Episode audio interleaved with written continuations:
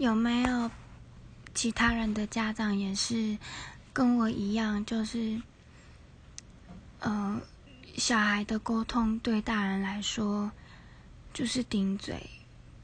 不满不满不满意或是不符合大人的期望，小孩做的就是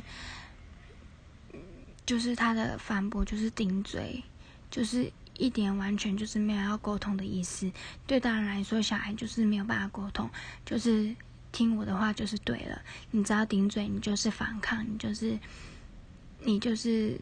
顶嘴。我觉得真的很烦，就是我真的觉得长期在这样子没有办法沟通的情况下，